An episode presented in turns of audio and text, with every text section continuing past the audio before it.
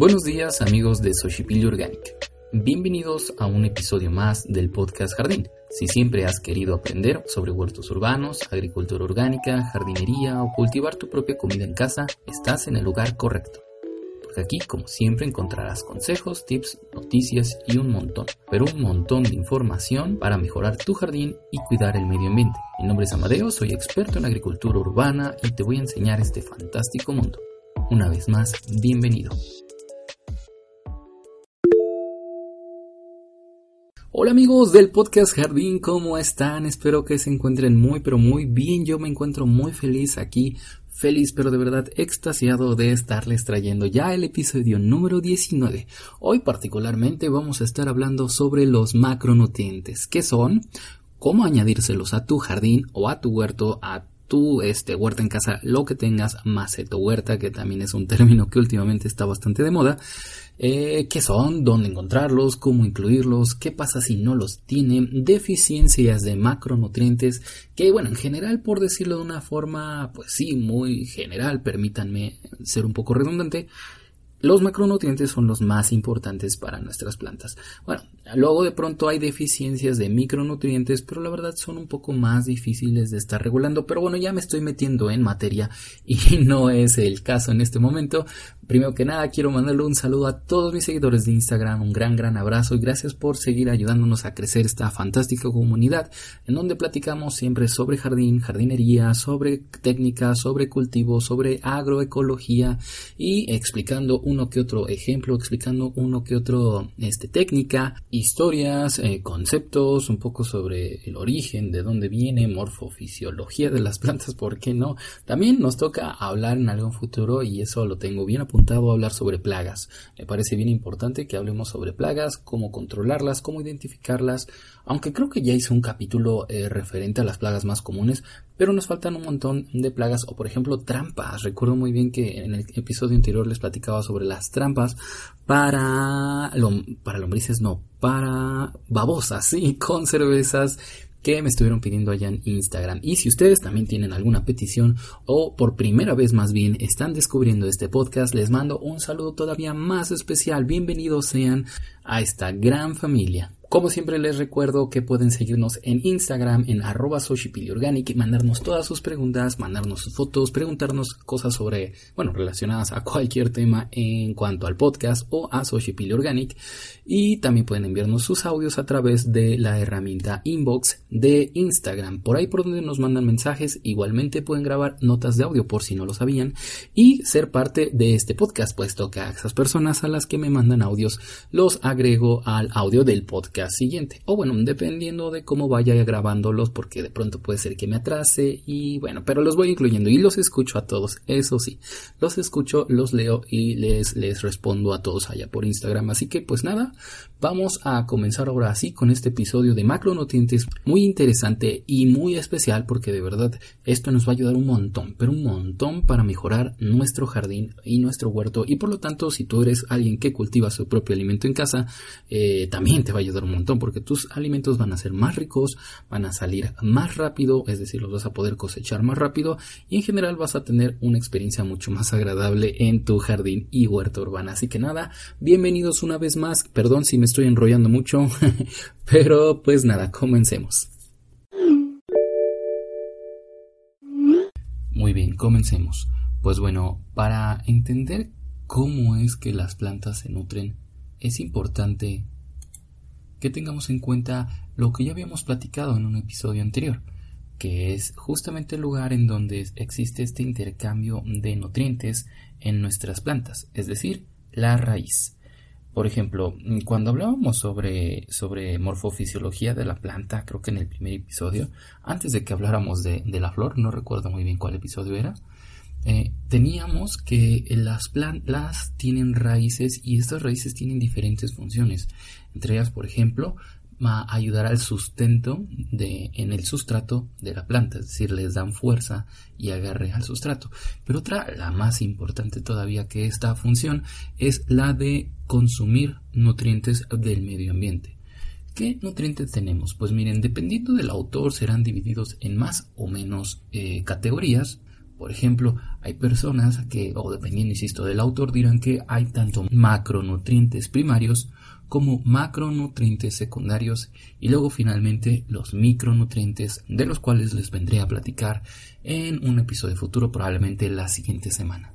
Pero bueno, para fines de este episodio, de este capítulo y de este podcast, realmente los macronutrientes primarios y secundarios los vamos a unir en una misma categoría puesto que lo importante ahora mismo eh, para mí es explicarles la importancia y el uso de estos macronutrientes en nuestras plantas, así como un bosquejo general de cuáles son las deficiencias que muestra nuestra planta ante, ante la falta de cada uno de estos, de estos diferentes macronutrientes. Los macronutrientes primarios son conocidos como el nitrógeno, fósforo y potasio. Los secundarios son el azufre, el calcio y el magnesio. Pero insisto, eh, para fines de la comprensión de los macronutrientes en general, no es necesario que tengamos que tener esta división. Solamente es importante que sepamos que los macronutrientes son nitrógeno, fósforo, potasio, azufre, calcio y magnesio. ¿Qué significa que sean macronutrientes y por qué existe esta división entre macro y micro? Pues mira, los macronutrientes son necesarios en cantidades mayores al paso que los micronutrientes solo se necesitan en cantidades muy pequeñas.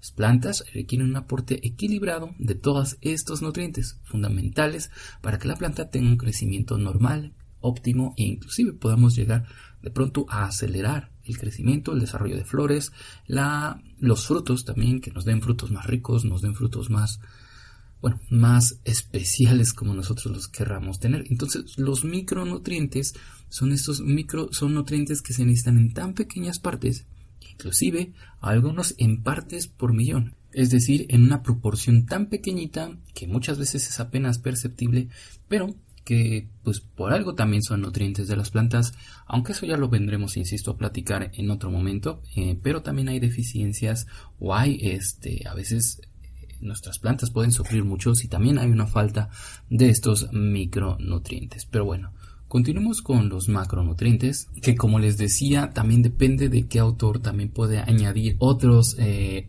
elementos a esta tabla de los macronutrientes. Por ejemplo, eh, según otro autor, también el hidrógeno, el carbono y el oxígeno son macronutrientes. Insisto, esto completamente dependiendo del autor.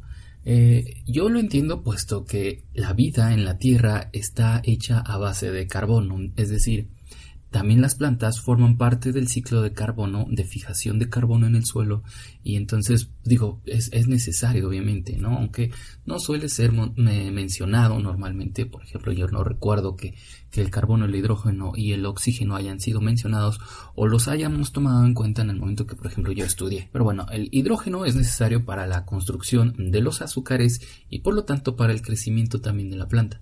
Este proviene del aire y también del agua. El carbono es el constituyente principal de las plantas y de todos los seres vivos, como les digo, de toda forma de vida en la Tierra está hecha a base de carbón. Por lo menos no sabemos que haya otra forma de vida allá afuera, pero probablemente si la hay, no, no esté hecha a base de carbón. Si quieren algún día platicamos, y por qué no, déjenmelo en los comentarios, platicamos sobre la vida fuera de la Tierra, sobre la astrobiología y todos esos temas que son súper interesantes también, cómo no. Entonces, el carbono se encuentra en el esqueleto de Todas las biomoléculas, como el almidón, la celulosa, se fija gracias a la fotosíntesis a partir del dióxido de carbono y que procede del aire para formar hidratos de carbono que sirven como almacenamiento de energía de la planta. E insisto, esto es parte del ciclo del carbono, los ciclos de los elementos en la Tierra. El oxígeno es necesario para la respiración celular.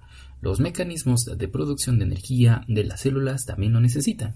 Se encuentra en numerosos componentes celulares y procede del aire.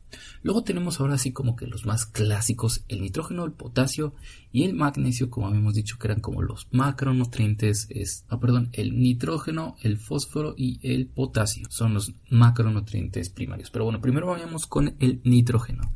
El nitrógeno es el componente de los aminoácidos dentro de una planta, así como también de la clorofila. Es aquí algo bien importante tenerlo en cuenta, porque el nitrógeno, por ejemplo, si queremos añadir nitrógeno a la mezcla de por ejemplo un compost o estamos haciendo un caldo especial para nuestras plantas para, para darles más nutrientes, etcétera, la forma en la cual tenemos nitrógeno para nuestras plantas es añadir eh, plantas verdes, es decir, recién podadas como el pasto, como si acabamos de podar un árbol, etcétera, tomar esas partes verdes porque dentro de la clorofila de, de estas plantas podemos encontrar mucho nitrógeno.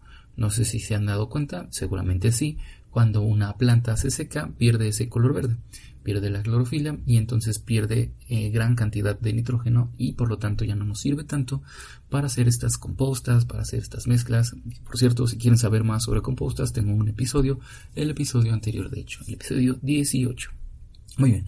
Luego el potasio se requiere para el equilibrio iónico dentro de las plantas, dentro de la célula, así como la apertura y el cierre de los estomas. También activa numerosas enzimas. Esto de los estomas ya lo habíamos platicado en algún, en, algún episodio y es importantísimo la apertura y cierre de estos estomas para la correcta ventilación, para la correcta respiración de nuestras plantas, ese intercambio gaseoso que ocurre entre nuestra planta y el medio ambiente, ¿no? La forma en la cual literalmente respira. Luego tenemos también, como habíamos dicho ya anteriormente, al fósforo, que es otro de los macronutrientes. Este se encuentra en los compuestos fosfatados que transportan energía, los ácidos nucleicos, varias coenzimas y los fosfolípidos. Para obtenerlo de manera casera, yo les recomiendo que utilicen tanto fósforos, es decir, fósforos de casa, los con los que encienden su estufa, o también, por ejemplo, he visto que hacen un triturado de huesos viejos. Por ejemplo, tú los huesos de tu casa, de tu pollo, de pescado, los huesos que tengas por casa, los eh, pueden poner en una hornilla para calentarlos, bueno, más bien para, para quemarlos, para hacerlos carbón, este, y de esa forma liberan el fósforo.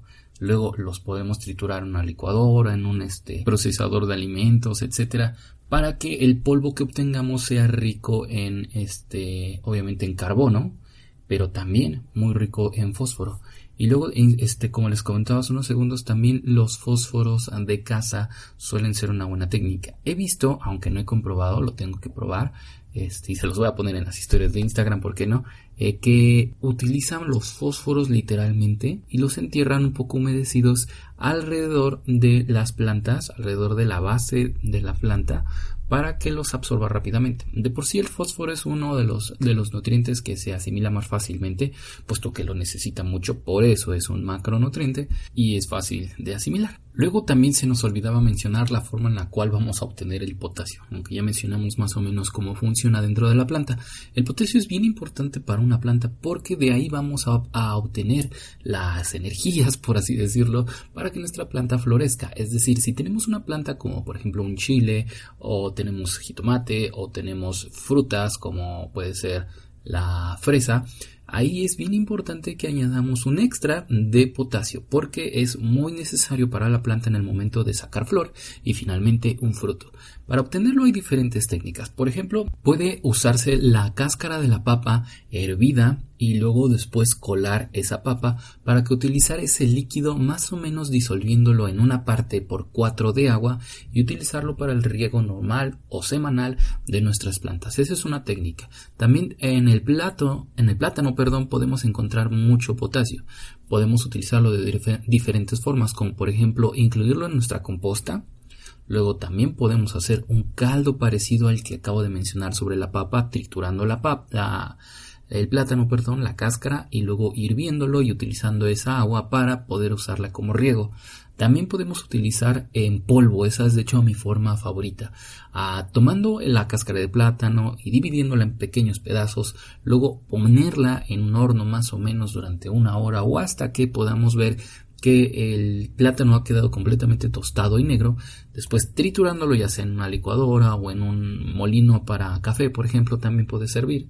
Eh, lo que obtendremos es un polvo bien finito y más o menos café oscuro. Ese polvo lo podemos guardar inclusive hasta por un año, es por eso que es mi técnica favorita, y irlo añadiendo según se necesite a, a, nuestras macetas. Lo, lo, lo, bueno de esta última técnica es que al ser tan finito el potasio realmente está muy disponible para nuestras plantas. Recuerden que mientras más finito sea el polvo, más disponible estará para nuestras plantas. También así, el, triturado de hueso que habíamos mencionado hace un rato para añadir fósforo a nuestras plantas también funciona de la misma forma. Mientras más triturado esté, más disponible va a estar y entonces más rico para nuestras plantas será. Luego tenemos el azufre, que vendría a ser uno de estos macronutrientes secundarios que tal vez no necesita en tanta cantidad, pero que también es importante que añadamos al suelo de nuestras plantas.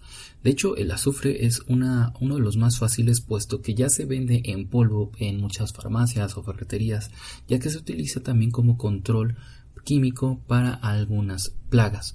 atención, he dicho químico, pero eso no quiere decir que sea malo. Particularmente este en forma de polvo puede utilizarse para algunos ácaros áfidos que se encuentran en las hojas de nuestras plantas. Por ejemplo, si tomamos un poco de polvo y frotamos las hojas que han sido afectadas por estas plagas, podemos eliminarlas. Inclusive también es conocido como una de las técnicas para eliminar hormigas.